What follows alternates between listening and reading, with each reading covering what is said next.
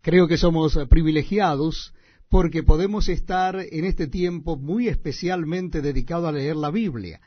Y les invito a que lo hagamos, les invito a que me acompañen en la carta a los Hebreos. Vamos a leer el capítulo 6, Nuevo Testamento de la Biblia, capítulo 6 de la carta a los Hebreos. Comenzamos nuestra lectura en el versículo primero. Dice así la palabra de Dios. Por tanto, dejando ya los rudimentos de la doctrina de Cristo, vamos adelante a la perfección, no echando otra vez el fundamento del arrepentimiento de obras muertas, de la fe en Dios, de la doctrina de bautismos, de la imposición de manos, de la resurrección de los muertos y del juicio eterno. Y esto haremos, si Dios en verdad lo permite, porque es imposible que los que una vez fueron iluminados y gustaron del don celestial y fueron hechos partícipes del Espíritu Santo, y asimismo gustaron de la buena palabra de Dios y los poderes del siglo venidero, y recayeron, sean otra vez renovados para arrepentimiento, crucificando de nuevo para sí mismos al Hijo de Dios y exponiéndole a vituperio. Porque la tierra que bebe la lluvia que muchas veces cae sobre ella y produce hierba provechosa a aquellos por los cuales es labrada, recibe bendición de Dios. Pero la que produce espinos y abrojos es reprobada. Está próxima a ser maldecida y su fin es el ser quemada. Pero en cuanto a vosotros, oh amados, estamos persuadidos de cosas mejores y que pertenecen a la salvación, aunque hablamos así porque Dios no es injusto para olvidar vuestra obra y el trabajo de amor que habéis mostrado hacia su nombre, habiendo servido a los santos y sirviéndoles aún. Pero deseamos que cada uno de vosotros muestre la misma solicitud hasta el fin, para plena certeza de la esperanza, a fin de que no os hagáis perezosos, sino imitadores de aquellos que por la fe y la paciencia heredan las promesas. Porque cuando Dios hizo la promesa a Abraham, no pudiendo jurar por otro mayor, juró por sí mismo, diciendo, De cierto te bendeciré con abundancia y te multiplicaré grandemente. Y habiendo esperado con paciencia, alcanzó la promesa. Porque los hombres ciertamente juran por uno mayor que ellos. Y para ellos el fin de toda controversia es el juramento para confirmación. Por lo cual, queriendo Dios mostrar más abundantemente a los herederos de la promesa la inmutabilidad de su consejo, interpuso juramento, para que por dos cosas inmutables, en las cuales es imposible que Dios mienta, tengamos un fortísimo consuelo los que hemos acudido para asirnos de la esperanza puesta delante de nosotros, la cual tenemos como segura y firme ancla del alma, y que penetra hasta dentro del velo, donde Jesús entró por nosotros como precursor, hecho sumo sacerdote para siempre, según el orden de Melquisedec. Tenemos un privilegio hermoso de compartir la lectura de la palabra de Dios, dedicar este tiempo para que tanto ustedes como yo nos gocemos en lo que Dios nos dice a través de su palabra. Lo estamos haciendo en el Nuevo Testamento. El capítulo 7 de la carta a los Hebreos. Vamos a leer a partir del versículo primero del capítulo 7 de la carta a los Hebreos. Dice así la palabra de Dios. Porque este Melquisedec, rey de Salem, sacerdote del Dios Altísimo, que salió a recibir a Abraham, que volvía de la derrota de los reyes, y le bendijo, a quien asimismo dio Abraham los diezmos de todo, cuyo nombre significa primeramente Rey de Justicia y también Rey de Salem, esto es, Rey de Paz, sin padre, sin madre, sin genealogía, que ni tiene principio de días ni fin de vida, sino hecho semejante al Hijo de Dios, permanece sacerdote para siempre. Considerad, pues, cuán grande era éste, a quien aún Abraham, el patriarca, dio diezmos del botín. Ciertamente, los que de entre los hijos de Leví reciben el sacerdocio, tiene el mandamiento de tomar del pueblo los diezmos según la ley, es decir, de sus hermanos, aunque éstos también hayan salido de los lomos de Abraham. Pero aquel cuya genealogía no es contada de entre ellos, tomó de Abraham los diezmos y bendijo al que tenía las promesas. Y sin discusión alguna, el menor es bendecido por el mayor, y aquí ciertamente reciben los diezmos hombres mortales, pero allí uno de quien se da testimonio de que vive. Y por decirlo así, en Abraham pagó el diezmo también Leví, que recibe los diezmos, porque aún estaba en los lomos de su padre cuando Melquisedec le salió al encuentro. Si pues la perfección fuera por el sacerdocio levítico, porque bajo él recibió el pueblo la ley, ¿qué necesidad habría aún de que se levantase otro sacerdote según el orden de Melquisedec y que no fuese llamado según el orden de Aarón? Porque cambiado el sacerdocio, necesario es que haya también cambio de ley. Y aquel de quien se dice esto es de otra tribu, de la cual nadie sirvió al altar. Porque manifiesto es que nuestro Señor vino de la tribu de Judá, de la cual nada habló Moisés tocante al sacerdocio. Y esto es aún más manifiesto. Si a semejanza de Melquisedec se levanta un sacerdote distinto, no constituido conforme a la ley del mandamiento acerca de la descendencia, sino según el poder de una vida indestructible, pues se da testimonio de él, tú eres sacerdote para siempre, según el orden de Melquisedec. Queda pues abrogado el mandamiento anterior a causa de su debilidad e ineficacia, pues nada perfeccionó la ley, y de la introducción de una mejor esperanza por la cual nos acercamos a Dios. Y esto no fue hecho sin juramento, porque los otros ciertamente sin juramento fueron hechos sacerdote, pero éste con el juramento del que le dijo, juró el Señor, y no se arrepentirá, tú eres sacerdote para siempre, según el orden de Melquisedec. Por tanto, Jesús es hecho fiador de un mejor pacto.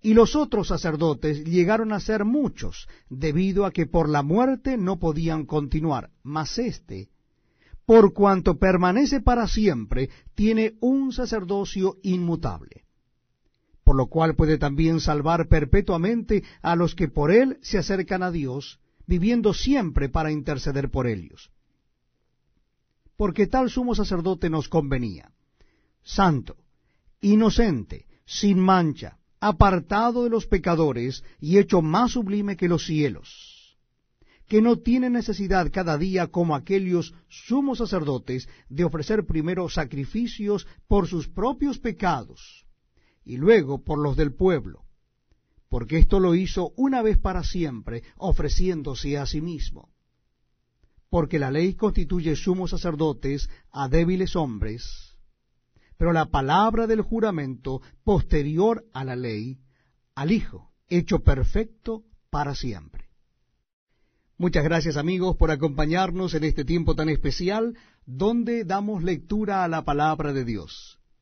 Lo estamos haciendo en el Nuevo Testamento y en esta oportunidad es la carta a los Hebreos.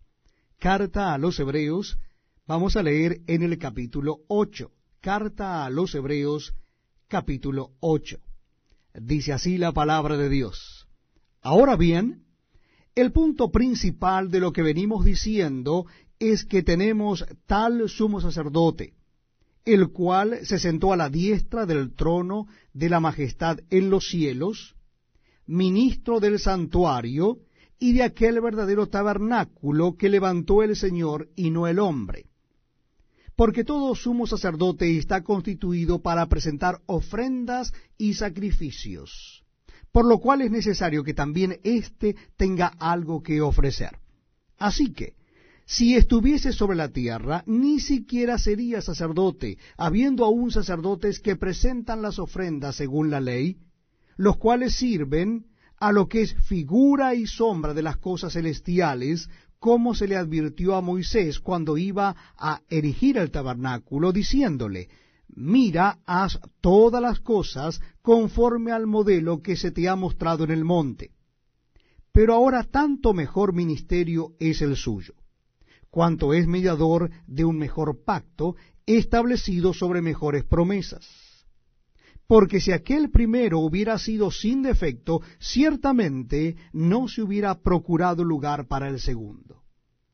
Porque reprendiéndolos dice, He aquí vienen días, dice el Señor, en que estableceré con la casa de Israel y la casa de Judá un nuevo pacto, no como el pacto que hice con sus padres el día que los tomé de la mano para sacarlos de la tierra de Egipto, porque ellos no permanecieron en mi pacto, y yo me desentendí de ellos, dice el Señor. Por lo cual, este es el pacto que haré con la casa de Israel, Después de aquellos días, dice el Señor, pondré mis leyes en la mente de ellos, y sobre su corazón las escribiré, y seré a ellos por Dios, y ellos me serán a mí por pueblo. Y ninguno enseñará a su prójimo, ni ninguno a su hermano, diciendo, conoce al Señor, porque todos me conocerán, desde el menor hasta el mayor de ellos, porque seré propicio a sus injusticias, y nunca más me acordaré de sus pecados y de sus iniquidades. Al decir nuevo pacto, ha dado por viejo al primero, y lo que se da por viejo se envejece, está próximo a desaparecer. Bienvenidos amigos a este tiempo tan especial donde damos lectura a la palabra de Dios. Lo estamos haciendo en el Nuevo Testamento de la Biblia, en el libro de Hebreos. Carta a los Hebreos, capítulo 9. Les invito a que busquen en el Nuevo Testamento el libro o la carta a los Hebreos, carta a los Hebreos, capítulo 9. Dice así la palabra de Dios. Ahora bien, aún el primer pacto tenía ordenanzas de culto y un santuario terrenal, porque el tabernáculo estaba dispuesto así en la primera parte, llamada el lugar santo, estaban el candelabro, la mesa y los panes de la proposición.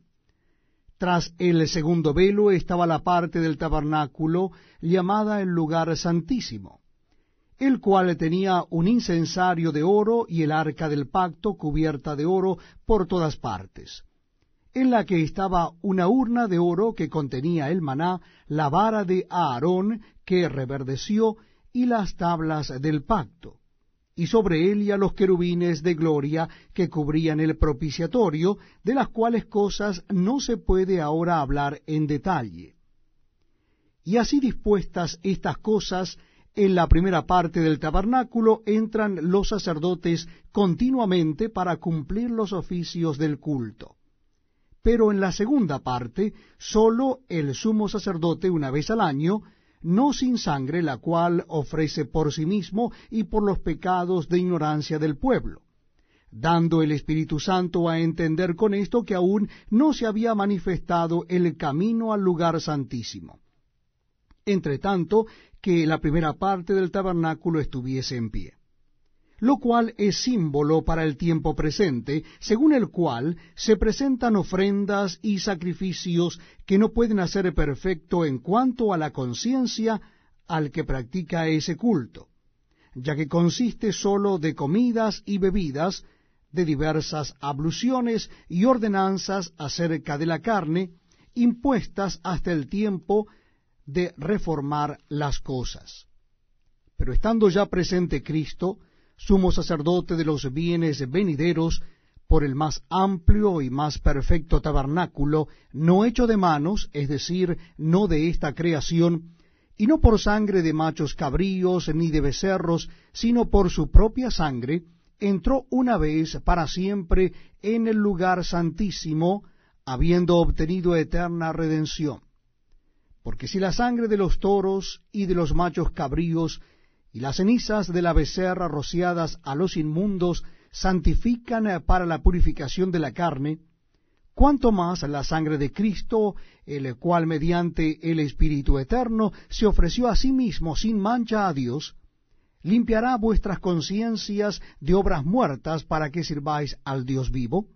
Así que, por eso es mediador de un nuevo pacto, para que interviniendo muerte para la remisión de las transgresiones que había bajo el primer pacto, los llamados reciban la promesa de la herencia eterna.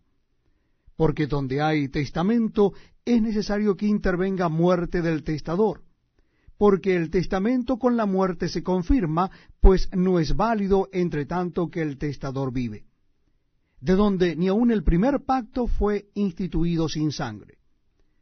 Porque habiendo anunciado Moisés todos los mandamientos de la ley a todo el pueblo, tomó la sangre de los becerros y de los machos cabríos con agua, lana escarlata e hisopo, y roció el mismo libro y también eh, a todo el pueblo diciendo, Esta es la sangre del pacto que Dios os ha mandado. Y además de esto, roció también con la sangre el tabernáculo y todos los vasos del ministerio. Y casi todo es purificado según la ley con sangre, y sin derramamiento de sangre no se hace remisión. Fue pues necesario que las figuras de las cosas celestiales fuesen purificadas así pero las cosas celestiales mismas con mejores sacrificios que éstos.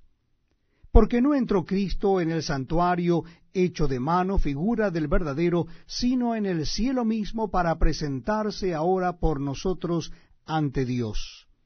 Y no para ofrecerse muchas veces, como entra el sumo sacerdote en el lugar santísimo cada año con sangre ajena de otra manera le hubiera sido necesario padecer muchas veces desde el principio del mundo. Pero ahora, en la consumación de los siglos, se presentó una vez para siempre por el sacrificio de sí mismo para quitar de en medio el pecado. Y de la manera que está establecido para los hombres que mueran una sola vez y después de esto el juicio, así también Cristo fue ofrecido una sola vez para llevar los pecados de muchos, y aparecerá por segunda vez sin relación con el pecado para salvar a los que le esperan.